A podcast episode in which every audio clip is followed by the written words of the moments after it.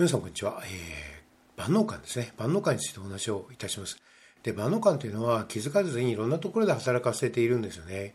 で例えば子さんがでも私が一生懸命説明するわけですよ。でノート取ったっていうと、まあ、うちはの説明とノートを取る時間は別にするのであの説明して、まあ、黒板に書いてでその後ノートを取る時間を設けるんですけど、え、ノート取ったって聞きますと、えー、一切しないと。もうノートを、ね、机すら出してないこともありますね。えー、で、ノート取ったあれ、ノート取らなくていいのって聞くと、いや、大丈夫です。とかね、言うんですね。もうもう僕は全部分かってますから大丈夫です。えー、で、まあ、ルイダーとかやらしてみると全然分かってないと。まあ、よくある話なんですが、あの、ご本人はですね、これは万能感であるかどうか分かんないんですね。あと、例えば黒板でもですね、自分の気に入ったとこしか写してないっていうんですかね。まあ、10書いたうちの、えー、1つか2つ、2つ、まあ、えー、影量のように書いていることがいりますよね。これなんでかっていうと、こう取捨選択してるんですね。これはいらないとか、ね。これはいらないから、その書く必要ないから書かないっていう、まあ、非常に明快な論理ですね。で、それを支えてるのが万能感ですよね。自分はいらないと思って判断してるわけですよ。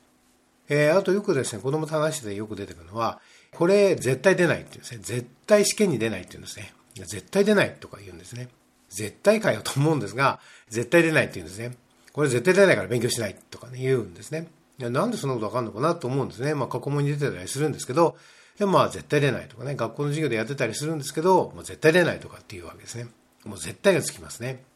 こういうふうに勝手にこう決めるんですね。要はですね、万能感で決めつけなんですよね。あるいはですね、あの、親御さんと話していて、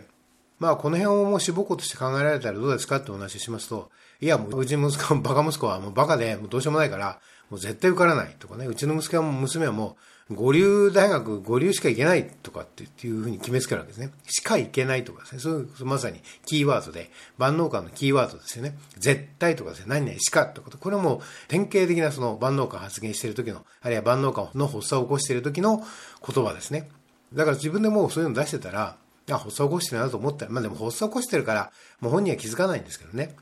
で、まあ、これは発作だと、まあ、万能感なんだよってことを知ってることはすごく大事で、で、あのね、大事なことはですね、万能感を持っていない人間はいないんです。当然私も持っていますし、えー、持ってない人はいないんです。持っていない人はいないんだけども、えー、万能感で、まあ言ってみれば自分の人生破壊してしまう人もいるんだけど、そうでない人もいるってことは、要は、そのほどほどが分かってるわけですよね。ああ、そうか、これは自分の万能感だなと勝手に決めつけていたんだなってことを、まあ分かると内省する、反省するってことがあるからですよね。だからそこに自分を見つめるってことが大事になってくるんですよ。なくすことはできないけど、自分を見つめることはできるわけですよね。で、その中で自分を見つめて、見つめて、その中で最適な行動を取っていくってことはできるわけですよ。まあ、先生が説明してるんだから、全部ちゃんとノートを取って、取って何度も復習しようかな、復習しようと思うとかね、いうことですよね。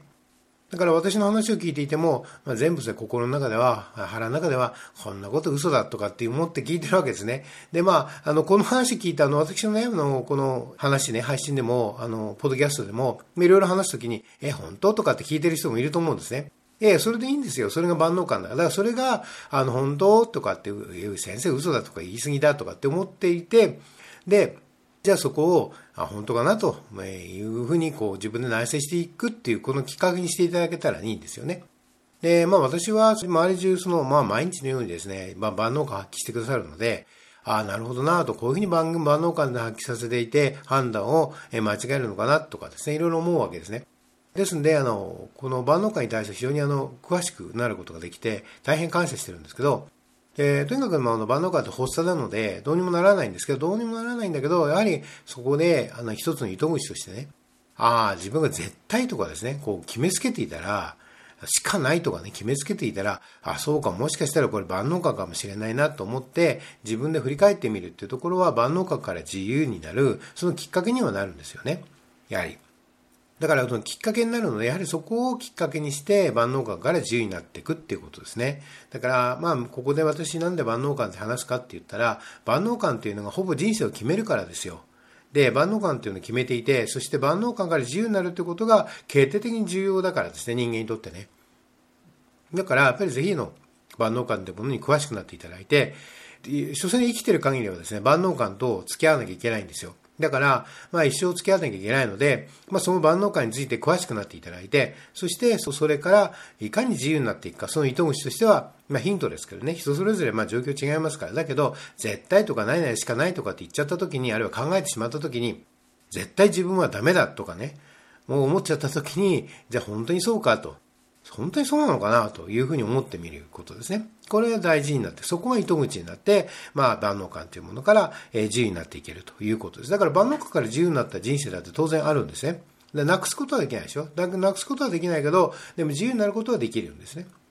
ぜひですね、そういった人生を歩んでいただいて、えー、ぜひあの受験に関してもですね、あるいはあの子育てに関しても万能感から自由になっていただいて、で、もっと自由にですね、生きていたんで、たあのもっとこの軽やかにですね、何年しかないかって言うとちょっと怖いでしょやっぱりね。もっと軽やかに生きていただいて、もっと広いんだよと。世の中もっと広いし、いろんな可能性に満ちてるんだよっていうところですね。そこを気づいていくっていうことですね。これが大事だし、またそれはできるわけですよ。だからし、大いにしていきましょうということですね。